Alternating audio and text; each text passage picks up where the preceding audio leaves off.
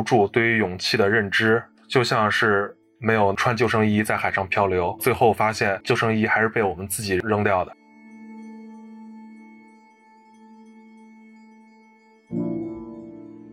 我每天走进这个办公室，我都能看见你们这群孩子如此的、如此的糟蹋自己。为什么？为什么？你们为什么要这样？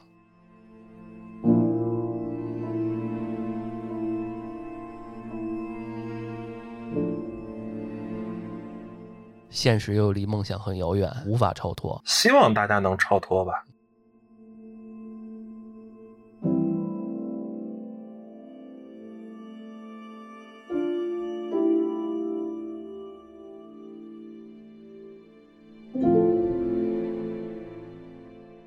Hello，大家好啊！欢迎大家来到四楼的声色电影院啊！这里是安全出口 FM 的全新的一期节目。今天我们继续聊电影啊。首先给大家介绍我们的嘉宾天哥。Hello，大家好，又是我。当然，大家看到标题啊，我们今天不是恐怖片了啊。当然，上一期我们聊恐怖片，欢欢乐乐的哈。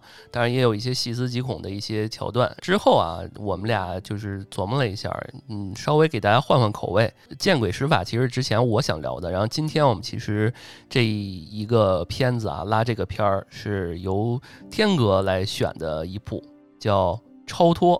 Detachment 啊，状态不错。待会儿我看你怎么怎么推啊。这个是由这个托尼凯耶啊这位导演在二零一一年一部非常呃有意思的是说，这个据说这导演选角方面特别苛刻，而且他是拍纪录片儿。呃，成名的就是很擅长拍这个，所以更加真实感，所以他的选角非常讲究考究，所以这个演员演技这一块，待会儿我们再说啊。首先是由这个阴雨男神是吧，艾德里安·布洛迪呃主演的影帝，其他几位值得一说的还有那刘玉玲是吧，一个。呃，亚裔的啊，这大家都非常熟悉。然后还有另外几位，包括这个演很好看的一个跟他年龄相仿一个女教师啊，也是被之前被评为这个全球啊最性感女人女人的这么一个呃荣誉吧。呃，简单的小花边儿啊，先介绍到这儿。演职员啊，什么导演啊，先介绍到这儿。先说一下这个大概的剧情吧。剧情就是说，由这个布洛迪饰演的。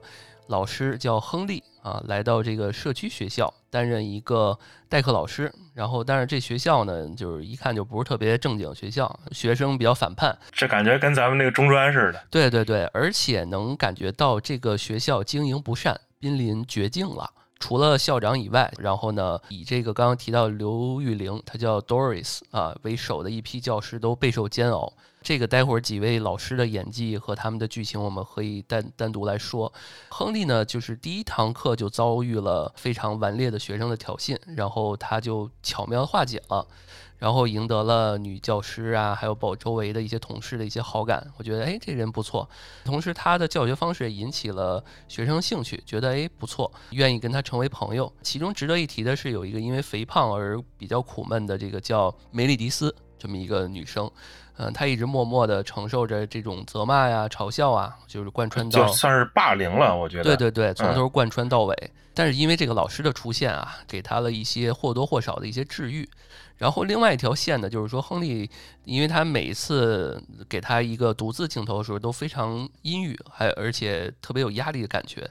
然后呢，他还有一个外公，对吧？在弥留之际了。嗯。然后呢，整个通篇也一直闪回着他母亲自杀。啊，就是在他这个阴影下啊，在他的脑海里面不断的萦绕。然后有一天晚上呢，他坐公交车回家的时候呢，独自流泪，黯然神伤。然后这种情形呢，就是被一个刚受到嫖客凌辱的这种雏妓吧，这就是应该很小的一个就是妓妓女。然后就是，但是呢，他觉得你当时怎么没帮我呀，或者怎么着，然后就跟着他一路下车了。就是，而且是女生啊，这个女生尾随着这个我们的男主亨利，然后希望得到他一些帮助啊。起初他是拒绝的，然后后来呢，他又把他，呃，带回了自己的这个家，嗯，单身公寓啊，很明显就是一单身汉的家啊，啥这个气息都没有。然后大概就是这么一个剧情。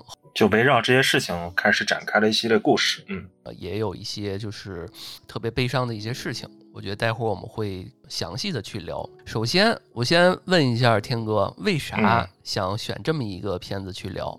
先抛一个特别严苛的问题，就像咱俩最开始选片子的时候，其实我说的第一个就是感觉最近也没有看什么新的片子，也没有什么那种能直击心灵的这种好的电影。然后昨天刚好嗯在这儿吃饭，跟老夏吃饭，吃着吃着，我突然想起这个电影了。这个电影是我一八年看的。哦，那我其实最早看托尼凯耶的电影，最早看的是他那部《美国 X 档案》，哦，那个是在我上大学零几年时候看的。那个大概讲一什么事儿？讲的是一个怎么说呢？他是一个法西斯主义的一个信徒，哦他的一个自我挣扎。呃，看这个听这名儿，我总能想起 《X 档案》，我以为是一个偏科幻，科幻，但是啊其实不是。我第一次看的时候，我也觉得可能是个科幻片儿，然后但是发现它是一个就是剧情片，我就发现这个导演还挺爱拍一些这种人性挣扎的这种东西的。然后昨天就刚好想到这部电影了。这部电影其实包括为什么说让你来讲剧情呢？因为其实这个剧情来讲的话，它剧情层面上没有给我留下太深的印象，只能说它的剧情很理所应当。就是顺水推舟，就是这样发展下去了。就是你基本上可以预料到这样的一个结果，所以说剧情上没有大的反转啊，或者没有不是很跌宕起伏，给我留下很深刻的印象。反而是它整部电影渲染出来的那种绝望的感觉，我觉得还是比较直击心灵的。这里面充斥着，比如说自杀，充斥着所谓反叛，还有阴郁，还有妓女，还有宗教，还有这个种族啊相关的。就我觉得这里面贯穿着很多这些特别让你觉得很有争议的、很有呃话题性的这些词。其实剧情角度来看，没有什么太让我意外的，但是这些人，我觉得不如我们就按照这些人还有。他们当时的一些思想，还有一些思维和当时他们处理问题的一些方式，我们来展开讲一讲。首先，我不是还跟你之前聊吗？我说加缪，然后包括爱伦坡的一些，在这个剧情里面其实也引入了很多。比如他一开始就说：“说我从未这般深切地感受到灵魂与我们之间距离如此遥远，而我的存在却如此依赖于这个世界。”这个是法国哲学家呃阿尔伯特·加缪的一句话。比较存在主义的一种论调了。因为我们有些时候说这人啊，在某种意义上来讲，离自己的灵魂近了，其实是一个特别有感触、特别感动，或者是希望有这样的一个 touch 的这种层面。但是呢，我们都知道，其实我们离灵魂有点遥远，但是呢，我们的存在又如此的依赖于这个世界，就是嗯有点无奈，有点所谓的就是说。以及之前 咱俩不是有咱们那之前群里边不是还有那个表情包 “life sucks” 那个，嗯 l i f e sucks，对吧？对，就是其实就是这个英文短很挣扎的这种。对，就是 “life sucks” 就是证明了这句话，而我存在如此依赖于这个世界，就是这样，对吧？嗯所以那个，那我们就顺着剧情来聊一聊啊。导演他用一种就是访谈，对吧？上来除了说完那句话之后，他用访谈的形式啊，有一种就是在那个告解室里边的那种感觉对吧，是的，啊。嗯整体来讲，我觉得布洛迪的这个演技非常好，因为他那个眉毛是往下的，对吧？他眼睛很大，然后又高高的，又有骨感，所以呢，他来演这个非常的适合这个角色。之后呢，我来说一说第一个比较值得一说的场景吧，就是他化解那一段儿，就是你觉得这一段儿是怎么样？其实如果说以这个角色在影片里面的一个定位，我并不认为他这个化解是一个纯粹技巧或者说巧妙上的一种方式。小黑哥们儿上来、上来找事儿，嗯扔他的包，对吧？那他说的就是你这样做伤害不到任何人，包是没有感觉的。对，表面上看好像很巧妙，你想惹我生气，但是我不生气？嗯谁生气谁知道。但是从根儿上，我感觉就是还是亨利这个角色他的一个处事的方式，就是一个比较偏向于被动或者说是颓废的这么一种方式。就是你表面上看，这好像是一个很有技巧的一个方式，避免我被你激怒。但是我的感受是他所说的话就是他最直接的一个感受，就是你这样做对我而言不会有任何的意义。在我眼里，你是做的事情是没有意义的一个事情。对，你去拿这个包发泄，完全伤害不到我。我根本就不把这种事情跟我的实际生活的遭遇相比，什么都不是。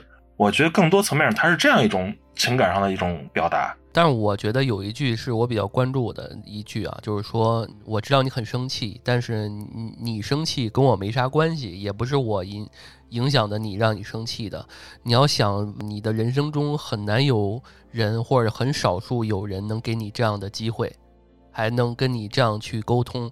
要不说白了，你要是这样挑衅我，要不就打你了，要不我就不理你了，我还愿意跟你说两句。那你要珍惜这个机会，我觉得也就是这句话，是不是试图打动了，或者是所谓的说服了这位蓝色黑人小哥，对吧？让他乖乖的回过来。其实到最后他还着不想自己给自己台阶儿，他说：“你看我没有纸，我笔也没有，行，我给你，对吧？”还是试图想扳回一城，但是呢，对，我不生气，对吧？我就 有一种一拳打在棉花上的感觉。对吧？是，但是就是除了这种技巧性，我想说的就是，我觉得更多是从这么一个小事，然后去对照后面亨利所经历的这些事情，真的可能在他看来根本就什么都不是。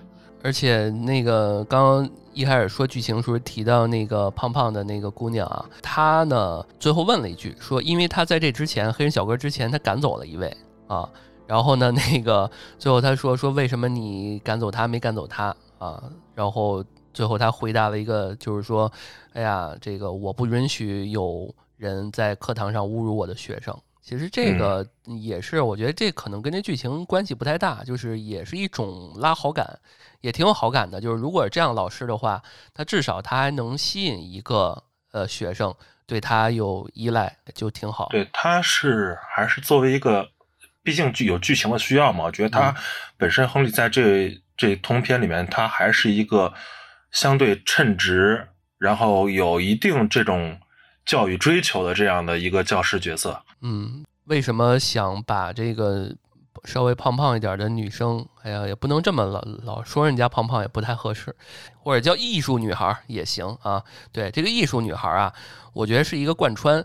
她呢，呃，特别典型的一点是什么呀？就是现在很多的这个你身边的人也好，还有你。看那些出国留学的那些，往往都是在我们广义上的看或者审美认知上来讲，打着引号的是有点呃怪咖的，也就是我觉得这有点亚。对对，二一二零一一年的片啊，可能还是挺久远的，十多年前了。以现在的话，假如说我的孩子或者我身边有孩子有自己的一个这个所谓的兴趣取向的话，我觉得我操，那太棒了。嗯，是，就是我特别喜欢，我就不想说我的孩子或者我身边人，就是孩子就是比较平庸，就是啥也不知道想干嘛，然后呢被家里边安排工作，就这种，就是因为这里面充斥到后面说他他爸说说你画点什么好的，画点这个，画点那个，对吧？嗯，画点积极向上的，为什么不行？对吧？对。所以呢，我就觉得这就是那年代可能存在的一些问题，现在就不一样了。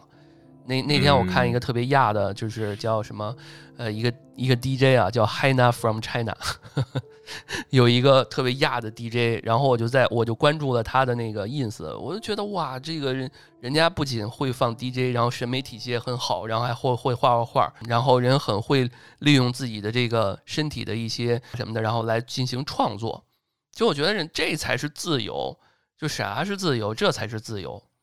是你从这个角度来讲，那肯定是这样的。但是我觉得发生在艺术界身上这些事情，还是会在现实中不断的重复。我只能说，咱们还是少数。你不管是你刚才说的那个 DJ 也好，或者怎么样，还是少数少数性的群体。嗯，是。有些时候我跟我妈出去，然后比如说路边看一个胖胖的一个男生也好，女生也好，我妈就说说你看这怎么怎么怎么嫁呀，怎么娶啊，就这种，你管人家呢？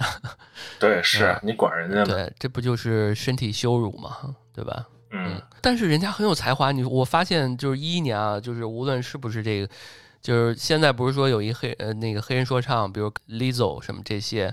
女性的黑人的胖胖的女生也特别多呀，然后我看很多底下说啊，宝贝儿很棒，真棒什么的，就是我觉得这可能是一个我们宏大的奋斗的，或者是说希望得到的一个状态和目标，但是现在依然过了十多年以后，还是不被大众所接受，就是他成名了，大家会说很棒，但是那有很多不成名的呢。对，肯定还是在承受着各种不同的压力。嗯，那我们再说回来啊，说回来就是这不是给他提供了一些情绪价值、好感吗？对吧？嗯。然后接下来之后，我觉得咱们就重点来说一下他这个学校里边这几位老师吧，因为紧接着之后就是发生在这个应该是老师办公室的一些事儿了。列举一下啊，老师里面有这么几位，有一个刚刚提到那个全球最美女性的那个啊，她一个跟她年龄相仿的老师，还一位呢是一个长得像年轻的比尔盖茨的一个老师，就 是就是天天在那个学校铁栅栏上那儿铁栅栏那儿啊晒自己的那个，然后还有一位白头发的一个一个大哥，然后天天吃维他命吃什么药，有点混那大哥。然后那哥们儿应该也是挺精的啊，这个是 对吧？他会用自己的逻辑和套路去呃解化解。然后还有一个跟他一块儿岁数差不多的一个老一点的，也是可能俩人经常一块玩的这么一个啊，经常聊聊天的这么一位。还有就是刘玉玲，对吧？应该就这么几位，还一个校长啊，还一个校长没了啊，就这么几位，分别说说吧。其实还蛮多的。来，那说说呗，这几位。你有什么感受？就是有一些经典的一些桥段啥的，也可以咱们分享分享。呃，其实我觉得，呃，教师里面的话，其实真的只是在发挥一些配角的作用。嗯。呃，除了那个对他相对有好感一点那个老师，可能算是贯穿始终的一条线之外，其他一些教师，你会发现他们始终是在去化解一些。问题和在不断的争执中度过的，我不知道段老师你有没有这种感觉？他们的片段，他们的一些剧情，感觉始终是在去处理争端。对，就是丰富一下我们男主的上课场景以外，这个学校的现状和这些天天特别复杂的解决各种问题的，要不就是打架了，要不就是这人。一任何想法都没有，未来堪忧的问题少年，就是天天在处理这些问题，对，天天在处理这些东西，然后还有教师的一些自我的一些反思和争执，对吧？对，对，嗯，我觉得就是通篇这些片段就是在表达，操，我们每个人都是被一堆屁事儿所裹挟的。为什么要说这些老师啊？因为这个在台湾那边的翻译叫“人间失格”，人间失格，对对，老师的师。对老师的师，为什么要说这个呢？因为，呃，有一个细节，大家等大家看的时候啊，就会发现，就是在影片的最开始，是一堆有点像路人也好，采访啊，最后他们都成为了老师。有的是我就不知道干什么，有的是说我特别不想，最后还是无奈成为老师。机缘巧合，就最后都会回到了一个育人的角度来角度。然后最后，他其实通篇提到一个词啊。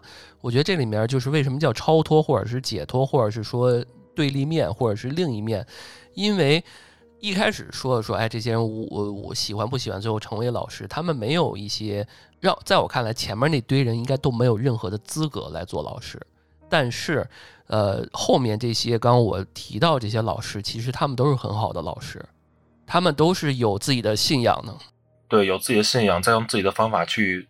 去去跟生活也好，去跟工作也好，再再去争斗的。对，就就是说白了，就用中国语言，就是在渡他们，对吧？就是在一个一个的用他们的呃方式和善心在渡他们。嗯，因为明显感觉很多的老师都是提着个包，开开心心来到这儿，然后呢，随着岁月和时间的流逝，这些老师就慢慢的变得，要不就是佛了啊，就那哥们儿就跟操场上晾晾衣架似的。嗯，要不就是这刘玉玲的这个角色还。有一番热情，但是呢，呃，依然在对抗，但是呢，依然是没有什么很好办法。还有就是这个那个那老头儿，什么色老头儿，人家还是博士呢，对吧？还是是 doctor 呢，就是天天在那翻色情杂志，然后吃着维他命或者是什么就是特殊的药品啊，然后呢，用他最他不喜欢的方式，或者是说他没办法的方式来教育。呃，女生呃不穿内衣来上，当然我觉得现在讲究的是说穿衣自由，可以不穿内衣，但是你作为一个高中生哦，嗯，你就是两片布你就来了，你就在在那儿晃晃悠悠的，呃，老师又说 说我可以看你的那啥吗？他说那怎么行？他说那我现在已经看到了。他说你要不你就穿上这赶紧给我滚出去，要不你就咱们俩就就怎么着就在这耗着啊？就是他用他自己的方式，其实说白了，他这这这 doctor 其实挺没溜的，嗯啊，是对。然后还有就是那个校长也是，就是他一直想用自己的呃努力来改善，能改善一点是一点儿，就是明显感觉片中的这些老师就真的特别的适合和他们为教育事业献出了自己的人生。是这部电影多多少少还是披着这个教育的外衣啊。对嗯我，我觉得就是教育只是他想表达一一部分。段老师以前上学的时候有遇到过所谓的好的老师吗？呃，我比较幸运的是，我遇到的基本上都是比较好的老师。那你太幸运了。因为我们这一代人好像都上过什么托儿所、什么幼儿园什么的，就是在嗯幼儿园之前，可能还有个叫什么托儿所，就是，对，嗯，因为那时候父母双职工，你很早很小就得去混社会，你知道吗？接受这个嗯社交，所以呢，那时候的老师都有点像这个妈妈的角色，就是有点像大家共共同的妈妈这么一角色。嗯所以他如果特别不适合干这个事儿，或者说他没有一些奉献精神的话，他干不了这活儿嗯啊。当然，我觉得我遇到一个操蛋老师，就是之前诬陷我偷别人学生钱嗯。啊，就是他也不算是他，因为他没有这个用意，或者是没有这个缘由是特意诬陷我，只不过说他没闹嗯。清楚，他没有嗯。人赃这这个物证什么这个那个，他就开始诬陷嗯。我，最后那个那时候我奶奶生气了，就是逼着他当着全校面儿向我们道歉啊，就是当时有这么一个那他道歉了吗到了，到了，到了，那还就不不挺好的到不行，不到嗯不行，就是是天天就是我 就是我奶奶属于那种就是不行啊，因为小时候跟爷爷奶奶一块儿住嘛，奶奶当家就是一家之主嗯啊，所以就这事儿不行，必必须得那什么。人之后我觉得遇到的都是很好老师。而且就今年九月份，嗯我还跟大学老师请他吃饭，就每年九月十号必须的。而大学的老师我没有什么太深刻的印象了，因为大学没没怎么学习。但是我中小学的话，小学老师也没有什么太大印象了。中学遇到过好老师，遇到过坏老师，就是日常代课的老师，其实都算是就是兢兢业业在好好教教我们学习。遇到的好老师，往往都是给我补课的。我举个例子，很有意思，就是当时去补数学课，刚好是到高考之前了，然后去给他交最后一次那个补课费，然后给他交钱的时候，他那儿数钱嘛，那会儿还都用纸币呢。数数数数数数完了之后，我我跟另外一个同学一块儿去的嘛，我们两个人，然后他，然后本来把钱给完，我们就准备走，然后人家说等一会儿，然后在数钱，数数数数数数完之后，啪啪抽出来两张，又给回到我们手里了，直接跟我来说马上高考了，去买点好吃的啊、想吃点啥喝点啥自己买点去，然后末了还来一句别抽烟啊，别买烟抽啊，还来个这个，这个我觉得是就是老师很真性情，然后也很懂得照顾照顾学生。嗯，这补课还能头回见到回头钱，我这也是活久见了啊。他其实是思维是跟你成为朋友。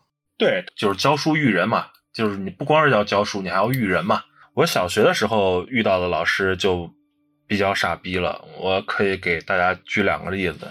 我估计多多少少大家也是会遇到相似的这种，就是我两两件事情，一件事情是我小学的时候。确切来讲，应该是学前班的时候，旁边坐一傻子。就是为什么说他傻子，就是他他思维方式跟正常人不一样。就包括我后来，好像他也就上到几年级之后就没没再上了。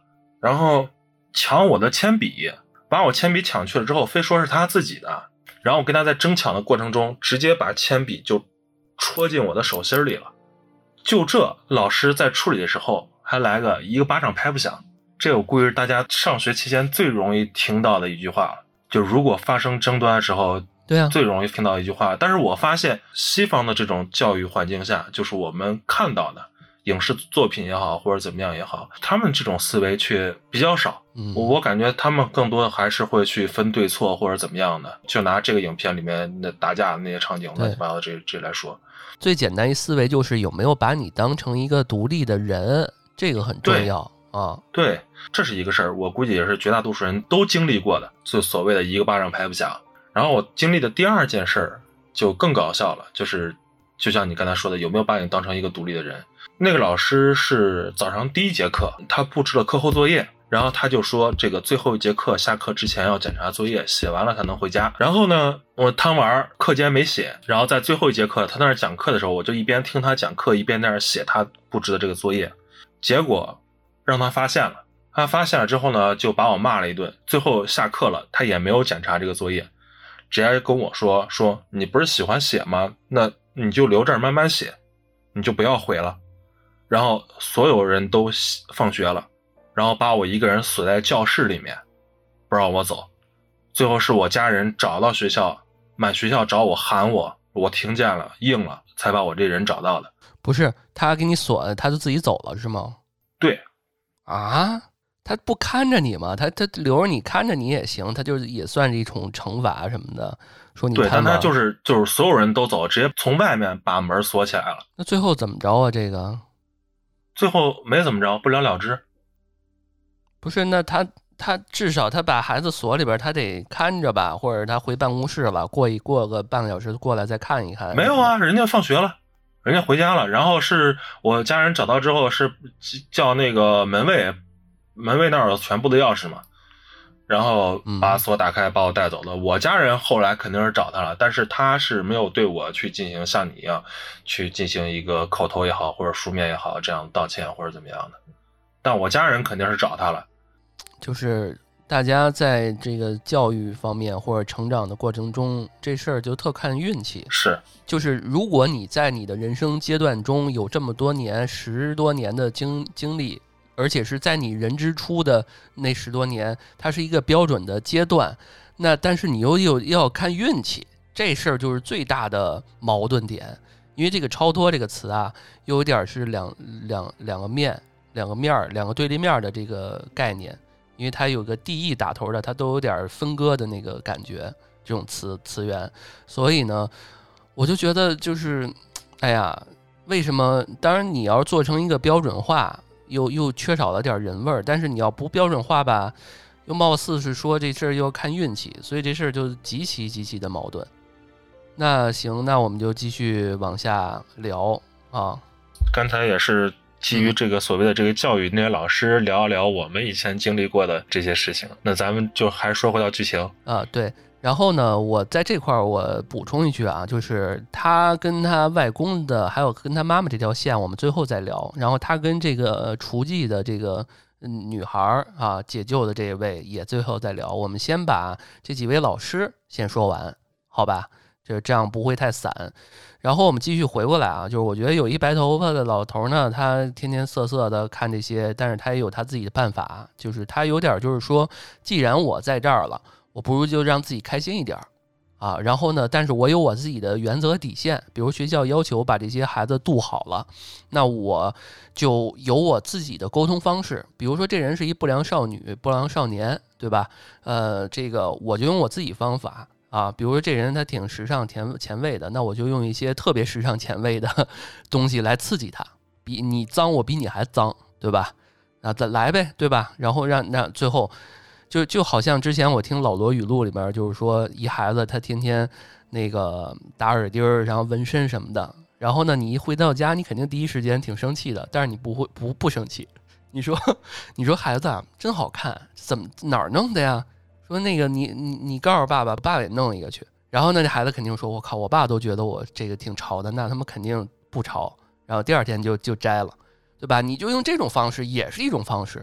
为什么所谓的叛逆？叛逆就是说你停留在你那个时间段，他站在他那个时间段，所以就会有一些冲突。但是你就用一种方式，对吧？对你不要让他拧着，你顺着他去化解。对啊，就是到最后，比如说跟那个呃艺术那姑娘，就是就是说说你你觉得我很好吗？那个，因为他最需要就是肯定，对吧？你觉得我很好吗？你爱我吗？就是什么这些东西。那那老师说，哎呦，我当然爱你了，我爱你们所有人，就是这种感觉。其实就很好，他需要这样的精神能量，他可能会开心好长时间。就但是这一块我们所谓的打压式教育，就这就就是太太可可怕了。但我觉得现在好一点，因为我看我们下几代，比如说一零后、一五后这些，你明显感觉他们虽然很卷，但是呢，好像自我的意识比我们那点年代要强一些，啊，是有进步的。这个我觉得毋庸置疑。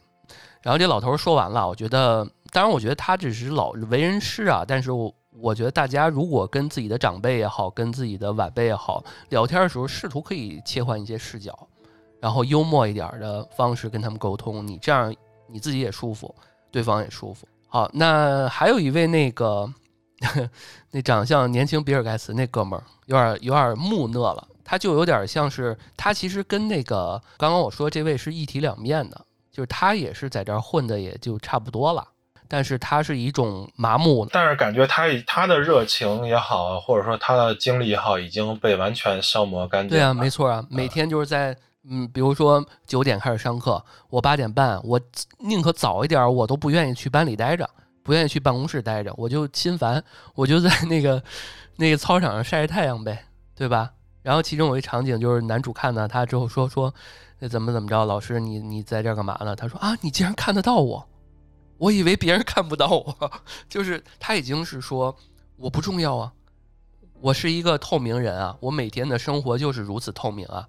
我在上班上班时候透明，所谓的老师办公室没有人跟我说话，我也没有这种所谓的闺蜜也好，哥们儿也好。然后呢，我回到家，老回到家里面，老婆在那孩子对，老婆在那看电视，也没有做饭，对吧？然后呢，我我我在你面前，你竟然能看到我，就是就是这种感觉。现在也有这样的老师，我就拿我那份工资。多了东西我也不干，就是这样。他是属于被工作以及生活完全耗尽了所有的热情，这种在影片里面比较具象化的一个表现。就像刚才段老师说的那样，就是在生活和工作中都是一个小透明。你生活也好，你工作也好，你活着的动力是什么？所以在影片里面表现，就真的他就像一具行尸走肉一样。这位老师贡献了，我认为在片子里面。呃，为数不多的我比较喜欢的几个画面啊，就是他在家里面没有吃饭，然后篮子里面有苹果还是番茄啊，红色的，然后他拿一个红色的笔，然后批改作业，就是他的愤怒是压在心里边的，他没有太外放，然后整个他家里面是阴郁的，他他那个有点木讷的那个媳妇儿，就是进家门一句话没说。他也是贡献了在片里面就是几个木讷的表情，但是没有说一句话的这么一个妻子。那个画面真的很美，就是有一束光打在他，他的这个拿着特别颜色艳丽的红色的笔在那儿批改作业，一拿出来就是他学生留在右下角留了一个什么 “fuck you” 这种词，你说这糟不糟心，对吧？是，饿着肚子。对，就像你说的，红色表达愤怒。对呀。而且通篇有好多，比如说那个女校长，她家里面那个墙，我觉得这就是艺术艺术方式的问题了。她家墙全是那跟小火苗似的，通篇的那个格子。对，然后她回家就是跟她老公吵架，她老公就是摸着她脚舔她脚，也就就一看啊，我觉得她就是导演强势，对刻画特别好，一看就是女的很强势。男的呢，就是那种家庭主妇，然后在家完全不能理解，说有点那种这个和稀泥，就是哎呀没事儿，宝宝啊，这个这些事儿都能解决，来我们好好亲热亲热，对，就是你根本就解决不了这些，然后最后。呃，有几个就是他没有刻画特别深刻，但是留了一些比较好玩的小聪明、小巧思在里面。嗯，比如说把嗯之前他们俩爱情的一些回忆故事的花瓶摔掉了呀。嗯，还有就是这个老呃这个校长在最后呃宣就是大喇叭宣布的时候是拿了两个婚戒呀，对吧？这些都牵扯到他们的感情，家庭是破裂了，离婚了啊。就是所以你看这几位老师，他们都是曾经。或甚至到现在，对于教育，对于自己的这番这个事业是特别执着和坚持的。嗯，还有那个有一个经典的桥段，就是刘玉玲那个跟一个女生的谈话。嗯啊，那一段我不知道你有没有印象啊？就是一看就是一个比较亚的不良少女。说你最近都是 F，都是都是不好，那你想过以后怎么办吧？就是有点像那个大学生就业办啊，这么一个对啊。然后我就这个未来研讨，嗯，对啊，我就跟男朋友混一混呗。然后要不就是去当模特，要不就是做乐队。然后呢，就感觉说不通。我记得啊，好像是说他好像说了一个什么来的，然后这个女教师就特别的愤怒，刘玉玲就特别的愤怒，说首先。就咆哮了啊！这是我第一次见着他在这里面咆哮。嗯对，首先，我要告诉你，你以你的条件根本就不可能当模特儿，怎么就不明白？过不了几天啊，用不了多久，事情就会变得越来越糟了啊！你就，你我每他就这里面他就诉了一一一个苦啊，而且我觉得他通篇诉出来了所有人的苦，就是说我每天走进这个办公室，我都能看见你们这群孩子如此的如此的糟蹋自己，为什么？为什么你们为什么要这样？就是我们都这么在乎你，为什么你就不能这么在乎一下自己？你们到底有多大的勇气，才能如此的不在这么不在乎自己？我们要花多大的勇气才能这么的在乎你们？然后在整个过程中，这女孩一直就是木讷的，没有任何的反应和表情，你知道吗？就是又是一拳打在棉花上的感觉，然后咆哮就说说。那个，你想一个平常温温柔柔、端端庄庄的一个呃年级组组长，跟你说给我滚，就是他每天都要去发这些脾气，然后真的是太可怕了，就是就是气的都抖。我觉得他可能不是每天都要发这脾气，我觉得这可能是他第一次失控的这种感觉。嗯，因为我觉得。如果是每天都要这么发脾气的话，你根本不可能达到这样一个愤怒的程度。我老师这一块我们也说的差不多了，嗯，也比较典型。甚至我在这些老师的身上都能找到曾经一些或多或少别人说的也好，自己身边的也好，都能有这些的影子在。嗯，对。我们就再聊一聊那个，聊一聊那什么吧，聊聊这两条线，两嗯两条女生的线，嗯，先先聊厨技吧。因为其实厨妓属于在电影后半段就下线了嘛，啊，然后然后艺术女孩等于是一直的是要到电影最后的，对对放最后再聊。对对对，嗯，厨妓这个女孩，首先呃，我还挺喜欢这个演员的，很很漂亮啊，而且她确实是童星出道的，啊，后面演啥可能也没太留意了，但是这一部确实很好看。嗯，首先出第一次出现，其实是在那个嗯公交车嘛，对吧？嗯，脏兮兮的，给人第一感觉就是脏兮兮的。对，脏兮兮的，就是浓妆艳抹。因为那个时代啊，包括现在很多的还好一点。那个时代时候穿成那样就是妓女，就是呃说说是那种袜子。啊，就是给妓女设计的嘛，对吧？当时有这么一说法，脏兮兮的，口红也不行了，然后呢，结果应该就是在公交车上给人家服务没给钱，对吧？然后还被打了，嗯。所以你觉得啊？我先问个问题，你觉得这个男主在这时候哭是哭啥呢？他在哭自己，就是应该跟这个女孩没啥关系，是吧？跟这个女孩没什么关系，就是他，就是就是我，我始终是想。跟听众说，就是这部影片它是披着一个教育教育外衣的这么一个影片，它更多的是其实还是想反映每个人当下的生活，或者说每个人当下遭遇。我觉得主角亨利在当时在公交车上，其实更多的可能是他的祖父，然后他他母亲，然后自己在教育事业上的这种挣扎，然后而且本身我觉得他在生活中。也是那种，嗯。嗯，没有生活的这种动力的这种，嗯，所以说厨妓这条线其实某种意义上来讲，他们是一个双向的一个救赎，嗯，在生活层面，就是我觉得就是这个电影就是分两条线，一一条线是艺术女孩，就是她所谓的这个在这个教师，她这是她的工作的一条线，然后厨妓这条线就相当于她生活的一条线，嗯，我觉得他俩就是另外是家庭的一条线是吧？嗯，对对对，嗯，然后我觉得这个他当时哭，其实就是在陷入了一个自我的一个挣扎中。因为我感觉他很讽刺的一点就是说，我在一个特别不完美，或者说我都不知道我爸爸是谁的这种基础上的一个家庭成长起来，没有人教育过我该怎么生活，该怎么去那什么。但是我又现在成为了一个老师，还要教育别人。对，就是很讽刺，很讽刺。嗯，对。然后说说吧，说说这位跟着他一块下车了之后，一直还是以一种这个所谓的想让他，呃，消费消费。但是其实这里面说了一个比较意味深长的话，厨妓就跟他说说，我觉得你比我问题大。对，你想想，其实这个厨妓他就是可能是个孤儿，对吧？啊，对，就是就是就只不过现在这是他的生活方式而已。嗯对对，嗯啊，就是冒跟我比起来，你的生活麻烦多了啊，在我看来，嗯就是更挣扎一些。像厨妓他反而无所谓的一个状态，就这个就是我单纯的生活方式，那我也不指望能过得更好或者怎么样，就是他反而不挣扎。然后男主亨利却反而是处在一个很挣扎的一个一个一个状态下，所以才会去跟他说，呃，你的问题更大。然后反正就是他一下班啊，给我感觉就是他一下班，基本上要不就是回家待着，要不就是去招呼他的这个 grandpa，就是这外公。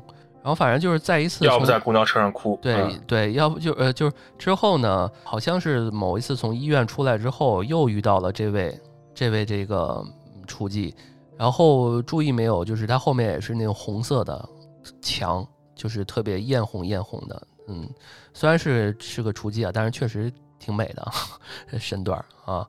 然后俩人就就反正就是带他回家了，就是因为可能就是嗯一直这么长时间也没怎么好好吃饭，然后他可能出于一种就是就像你刚刚说的，就是救赎，然后觉得稍微帮帮这孩子吧。在这过程中呢，其实导演他拍摄手法挺挺牛逼的，就是在过程中他吃着东西，喝着果汁儿，然后男主就开始往下体去寻。当时我就惊了，我说这是啥情况？急转直下这个方向，结果是发现他这个受伤了，应该是之前呃又被又强奸了，因为其实。这时候可能男主更心疼她了。你想，一个姑娘没有什么生活呃技能，也没有什么生活的能力，呃，自这个这么小出来，然后可能容易被骗，还经常被被欺负。好不容易有一些客呃这个打引号的客户吧，又没法保护自己，因为年龄太小了，所以就是想着留下来照顾他。从这一刻开始，呃，就俩人就有一种一块儿生活的一个持续的阶段了。对，就是男男主的生活生活这条线也慢慢有一些色彩了。对对，没错，反正又给他呃让他洗澡吧，帮他消毒伤口吧，给他腾了一个地儿，就是有个落脚点睡觉。嗯，他俩生活在一起之后，就是很明显，我觉得男主的生活是有一些轻微的起色的，对吧？包括他还陪着他一块儿去看他的祖父，你可以看到，就是男主不再是孤单的一个人了，但是你也可以清晰的去感知到，因为他俩的身份不同，年纪不同，你也可以清晰的感知到，他们现在的生活可能也是镜花水月，嗯，对，因为我觉得互相救赎是需要一定的时间的，嗯，哪怕第二天他还是在 在他们家接客，就这一块儿，我觉得是我意料之中的剧情。嗯，你你会发现，就是是有救赎，但是很有限，因为你每个人的麻烦也好，你每个人形成的这种生活的模式也好，都会有不同的问题。那么他俩的这种救赎如何持续下去，然后包括他俩的这种生活如何持续下去，其实都是要打一个问号的。然后也就发生了最后的那件事情。对，应该是男主主动去找到相关的这个机构，那肯定的，把女孩带走的。女孩还很生气，对吧？觉得我操，我他妈这么信任你，你他妈给我搞到那逼地方去。最后我才知道是少管所，我以为我当时想的是两种可能，一种是给他找一领养的家庭啊，那肯定不现实。但是你可以看到，男主也很挣扎，就是他说实话，他也不知道怎么办了，就是他也可能也有我们这样的感觉，就是这种生活是镜花水月，看不见摸不着的，还是嗯不，是一个长久的一个办法。他最后不是被收到了这个收容所嘛？然后紧接着，因为之前在他俩生活一段时间呢，一一会儿他又给他做饭，一会儿他又给他收拾屋子啊什么的，然后给他吃药啊，有维他命，有阿司匹林，还有是提了一句说你应该查一查是不是有艾滋病啊。然后这一点呢，到结局我觉得应该是得了，你怎么看？嗯，我觉得应该是有，如果没有的话，应该不至于医生给他打电话，但我觉得都不重要了。因为他去收容所找他，应该就是有一点，就是说你跟我一块儿过吧，就是我给你接回来，就是这种感觉，啊、应该是身体不太好，或者说我要负起这个责任，照顾照顾你。我觉得更多一层面是男主在经历了其他的事情之后有点崩溃了，需要一个寄托，他需要一个出口。嗯，那他让他想起了之前跟厨妓一起的这种互相救赎和生活，他才又去选择去把她接回来或者怎么样。嗯，这姑娘到后面越发的清纯，就是卸了妆啊，然后回到就是，尤其是在收容所，这个向她跑过来，她在写东西，真的就是她本该她这个年龄段该有的美好年华的样子，真的很美很美。就明显感觉这一块儿有点像那个 那个这个杀手不太冷的感觉了，就是爱上他了，对吧？就是又给他准备晚餐，然后与此同时他在跟那女老师聊天儿，然后呢。这女老师说：“你你的故，她讲了她的故事，然后问，然后互相问吧，对吧？你的你的故事什么？结果她也没法说太多的故事，脑袋里面闪回一些小时候的画面什么的。我觉得这条线在她生活层面上，我觉得还是一个比较美好的一条线。虽然说，还是整篇通篇电影还是就是想表达这种挣扎和痛苦，但是我觉得至少是比较美好的一条线了。”不那么美好的美好，就是即使是美好的，但是也会夹杂着他一些童年时候的闪回。你想，就是对于一个呃那么小的小孩，七岁啊，小时候那么小，呃，就要面对着自己母亲死在自己面前啊，就这种，因为他有很多第一视角、第一人称视角的那种画面嘛，所以其实这个冲击还是非常大的。行，那最后我们就来说说说他外公和妈妈就是家庭的这条线吧。他第一次爆发出来，就是因为他外公大半夜把自己关到那个洗手间里面去了，嗯，然后医院给他打电话，他跑去，然后把他外公劝出来，劝出来之后安顿好之后，对着护工劈头盖脸就是一顿骂，就是你可以看出来，就是他骂护工的那个点没错，但是又感觉是贯穿电影始终的一个逻辑，就是说我们。就是他骂故宫是说的这个我我花钱是就让你做这个事情的，你应该把你该做的事情做好，而不是来来找我去替你做。他想表达的就是这种观点，就是我感觉还是通篇在传递的一个情绪，就是我们各自都有各自要处理的事情，要处理的问题。那我肯定是不希望你其他人把你的问题交给我来处理的的这种感觉。男主其实经历了很多值得崩溃。或者说是这个换做一般情况下是会去崩溃的这种这种事情，但是反而是这样一件事情让他爆发了。他第二次爆发就是他被误认为他是一个老变态。对，嗯，其实也跟这事儿是相关的。要不你说说他他和他母亲这条？是，我觉得剧情其实设置的画面比较模糊，但是。哎呀，但是就是这事儿其实是一个不不可名状的一个东西，就是其实是他母亲被他自己的亲生爸爸给性侵了，然后最后他母亲自杀了，然后也有网友猜测，其实他不是他的外公，是他爸爸，而且他呃他外公的那个是家也好，还是说那个自己那养老院后面的那个。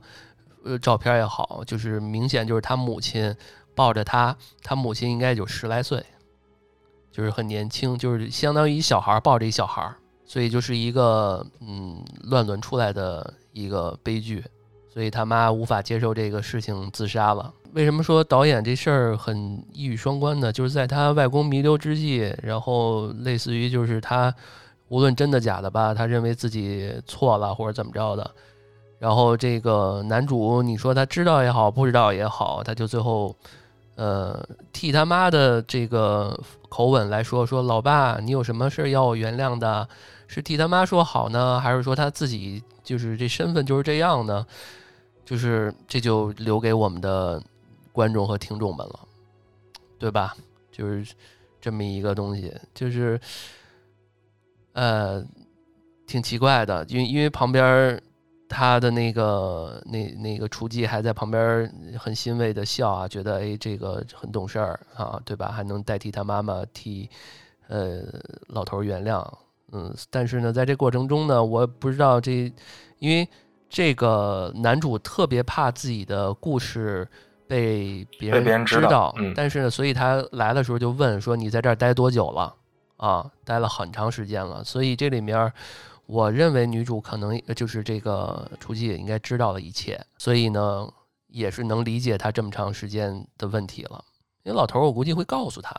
我倒觉得不一定。雏妓在那一段的表现太过温馨了，然后他的状态让我感觉还是处于一个无知的一个状态。也就是说，他其实年龄最终还是年龄太小了，他不可能理解那么深刻。她有可能就是跟他那些孩，就是上学那些孩子差不多大。嗯嗯，哎呀，所以就是这事儿是一个挺细思极恐的事儿。他母亲这个一直给的是这种有一些精神控制，还有一些肉体上的折磨什么的。所以你是相信刚刚说的这条暗线的吗？就是他被他，呃，是的，是的，是的，我也是这么想的。其实人家也也差不多明说了啊，没法感同身受，因为这种事情确实太少了。听众朋友们自己看电影的时候去体会一下这一段感情描写吧。说说艺术女生的事儿吧。艺术女生算是全篇，啊，怎么说呢？就是比较明确的一个悲剧了。早有预感，就是从开始她欣赏亨利，然后到慢慢产生一些情愫，我觉得这个都是很理所应当的一个剧情发展了。但是亨利，你想，他又不可能说是真的跟你发生点什么。就像你刚才说那段剧情，就是他他去问亨利说说你爱我吗？那亨利只能是以一个教师或者成人对孩子的这么一种一种口吻说：“我当然爱你，我爱你们所有人。”他只能这样回答。我觉得这一块是压死骆驼的最后一根稻草，就是亨利对他的这个态度。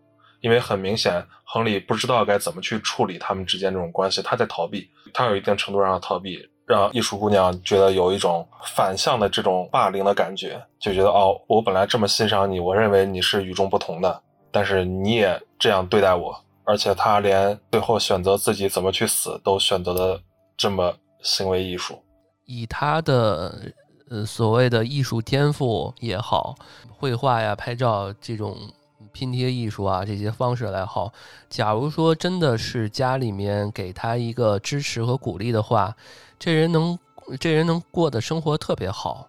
对，对他不会有任何的问题的。对，因为那个很多人是有先天性的那种肥胖的，这没办法，就是怎么减也减不下来。那所以说，现在很多的标准都是说得那样才美，都是我觉得就是没必要。而且呢，你觉得他真的需要这个老师有多么的只爱他一个人吗？他自己也没有这样的奢求。他其实更多的需要是一个肯定，他可能被肯定完了之后，他就不希望有任何的，就是他也没打算更进一步。比如说他不补那一句，或者是说他不问什么老师那种，他就得到一个确定答案，他可能就够了，就是对于他来讲就够了。所以就是他去需要的是一种支持鼓励，班里面人霸凌他，爸妈也不支持他，认为他是个怪胎，对。然后天天就摆弄那些黑色的、黑白的照片儿，但是现在我们发现，其实黑白照片有什么高级的，对吧？现在你身边总有那么一两个人是加上黑白的滤镜，嗯，对对对，是这样的。所以呢，之前他的服饰服装还是挺正常的。这次虽然是学校的那种类似于最后的欢送会啊也好，还是怎么着也好，嗯，但是他穿了一身黑，然后系了一个红色的丝丝质的那种腰带。然后做的那些嗯烘焙的烘焙的那种都是小笑脸儿，嗯啊，然后只做了一个黑色的，就是你刚刚说那个也做的很行为艺术啊，嗯，对，就这种黑红这种其实也特别的充斥在整个的氛围里。然后他俩其实有最后一个互动，就是亨利过去拿蛋糕，他想拿那个特别的那一个，但是被那个女孩制止了。那女孩说：“这个是我给我自己留的。”对。然后他那个是一个悲伤的一个哭哭，就是对悲伤的，就别的都是小笑脸，然后他那个是个哭脸。嗯，对，应该是氰化物吧之类的。嗯，吃了就走了。对，最后就走了。然后其实亨利是很绝望的，因为我觉得他他是把这个女孩的死认定在自己身上的了。哎呀，我觉得就是特别可惜，真的是特别可惜。就是你说这个东西是教育的。不幸还是说人的人人生的不幸啊？是这个他妈该死的社会认为很多的标准和就是很多的标准都是趋同的，不接纳不允许任何的不一样，不一样对，所以其实就是人生的不幸。你人生来就要去经历这些东西，你就要去在认同和不认同之间去做取舍，对吧？那其实听到现在，你就会发现没有一个人是得到一个好的一个结局的。就是哪怕是到最后，其实都是在去做一些所谓的挣扎，就包括艺术女孩选择这种死法，它也是一种挣扎，就是跟现实现实的认同去做的一个挣扎。那我活着，我没有办法去改变它什么，那我就选择死去。甚至我觉得，艺术女孩在她的人生这么短暂的这么十来年，呃，也是看透了一些事情。甚至我觉得，男主如果就是你把他安在这个艺术女孩身上，也是成立的。他的人生也是这样的，最后他也有可能是一种这种方式结尾。因为我觉觉得以男主这种方式，他早晚他自己也会自行了断的。对，对吧？啊，对。其实整部电影的话，其实都是在对一些人生低谷去进行一些描写，然后只不过教育是他们的工作而已。当他描述的这些人，你会发现，就是他们都处在人生的低谷之中。嗯，就是它里面有一段话是我给我留下一深那个印象最深刻的，就是在电影中段就有一段男主的这种独白。就他说我们都有问题，那我不知道你还记得那一段不？我来我来念一下吧。就我们都有问题，都有眼下要处理的事情，我们都会，然后苦笑了一下，然后说晚上把问题带回家，白天又把问题带到工作中，带着问题去上班。哦，我知道那一段了，这一段。嗯，然后他说这种无助对于勇气的认知，就像是没有穿救生衣在海上漂流，然后最后发现。救生衣还是被我们自己扔掉的。这段那个男主的独白，我觉得是对我印象最为深刻的。就整整部电影，他描写的就是一种，就是人在低谷的时候去挣扎的这么一个感觉。怎么说呢？就如果说听众你觉得你自己的人生正处在低谷当中的话，如果你想寻求一种情感上的认同，我觉得可以去看这部电影。但如果说你是单纯的想去看这这这部电影的话，我觉得我其实反而不太建议，因为太坠了。如果说你能从男主或者说这些所有的角色身上找到一定的这种感情上的认同的话，我对你有帮助，能够这种认同能够疏解一些你的这种负面情绪的话，我觉得可以去看。否则的话，我其实觉得这部电影不太建议大家在低谷的时候去去去观看，因为挺绝望的。其实我当时看这部电影的时候，其实人生也处于一个相对比较低谷的一个状态，但是其实我想告诉大家，就都会好的。之前我之前我还跟王经理还我俩还说过呢，说你就操你他妈你就发现他妈你觉得这辈子不会再好了，但其实不是这样的。对啊，你现在就挺好的，嗯，对我现在就挺好的，嗯。啊，除了没有工作，嗯。嗯，这个我少了一条挣扎的线嘛，跟男主相比。这其实也算是好事儿啊！我只需要我只需要在生活中挣扎就好了。这一块儿我觉得特别有意思一点，就是剧情里面其实给出了一些词汇，是我们真的的出口，或者是真的可以呃积极的东西。就是这个叫什么 double think，就是两一体两面，就是说双重思想。就是你要想是说，比如说生活中有很多例子啊，你比如说你刚刚说没有工作，但是我有时间了呀，对吧？就是有些人是坚信两个完全对立的东西。啊，对，我是无神论者，但是我也相信这个是是这样。挂历乱神啊，对，就是我也喜欢这个，我也愿意去研究，就是不冲突啊。很多事儿现在都是这样，就是这里面给出一些方向，就是说，呃呃，核心标准，然后大众审美害死人，但是呢，大家又趋同于去追求一些呃呃大众标准下美的东西，就是这东西就很矛盾啊，很无奈。最后就会有很多牺牲品，有些时候可能牺牲了灵魂，有些时候可能牺牲了性命，嗯，二其实，嗯，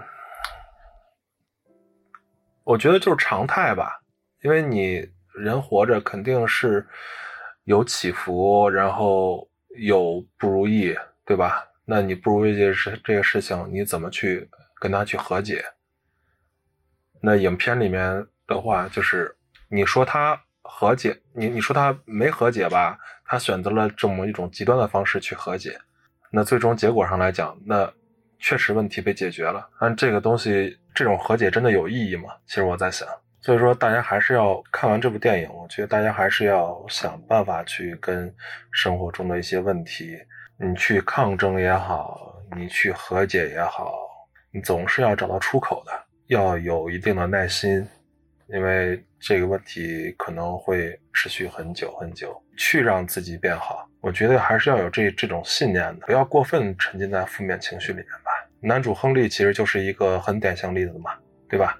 那他其实就是长久以来一直比较沉浸在自己的这种负面情绪里面，然而但是最终他选择把雏姬接回来或者怎样去去进行另外一种生活，其实他也是看到了一些阳光，对吧？从之前他们过往的这种生活中看到了一些美好的东西，他选择这种向阳而生。嗯，所有人都应该这样吧？嗯。对你这句话说的比较积极向上，就我就没法接了。那 那你不积极向上，就是不是你你我我是认为啊，就是你颓废或者怎么样的话，你会你会发现你有颓不完的废。就是这说说明什么问题？就是因为最后，嗯，男主比较自责嘛，艺术女孩死了之后，他比较自责，他就会发现。每次当自己试图去按照什么理性思绪啊解决问题啊正常方式，但是发现没法改变任何人，然后他自己又停留在一些童年的阴影，然后家庭的事情上，所以就是自己对这些现实的这种挣扎呀，然后又很努力又很挣扎这种双重的 double think 这种思想里边，就是超脱又无法超脱，就是最后结果就是说。他他名字叫超脱，但是他没有超脱，他超脱不了，就所有人都是这样，就无法超脱，没有办法超脱的啊啊，没有办法超脱，你只能选择去和解呀。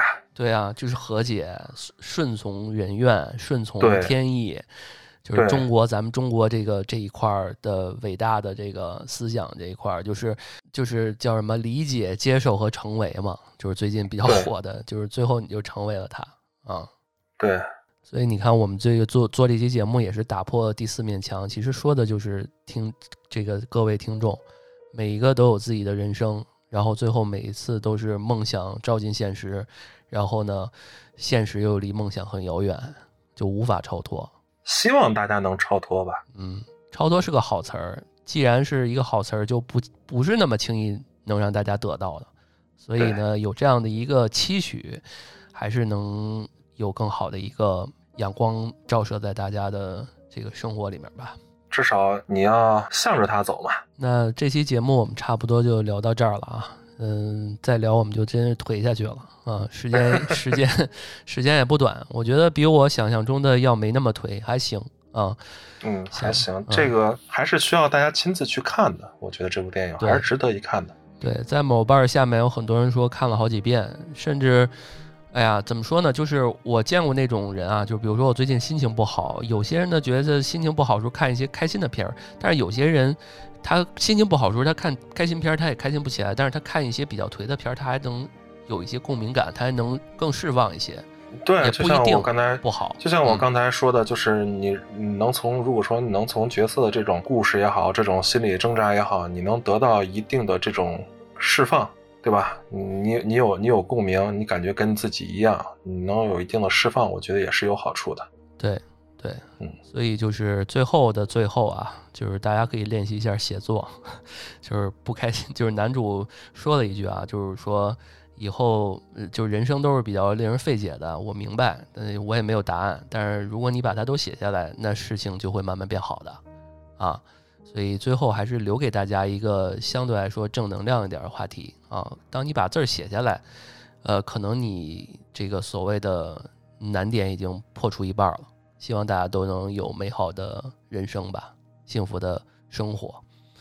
行，那感谢大家收听这一期的安全出口。呃，这里是四楼的声色电影院，然后也期待下次的。呃，大家希望我们聊什么，可以在我们节目下方给我们留言，都可以给大家讲一讲。然后也重点啊，大家就是给天哥这边多点一点想聊什么电影，给我们节目点点赞、转发、评论、留言打赏啊，行吧？那感谢大家收听，我们下期再见。谢谢大家，嗯，拜拜拜拜拜。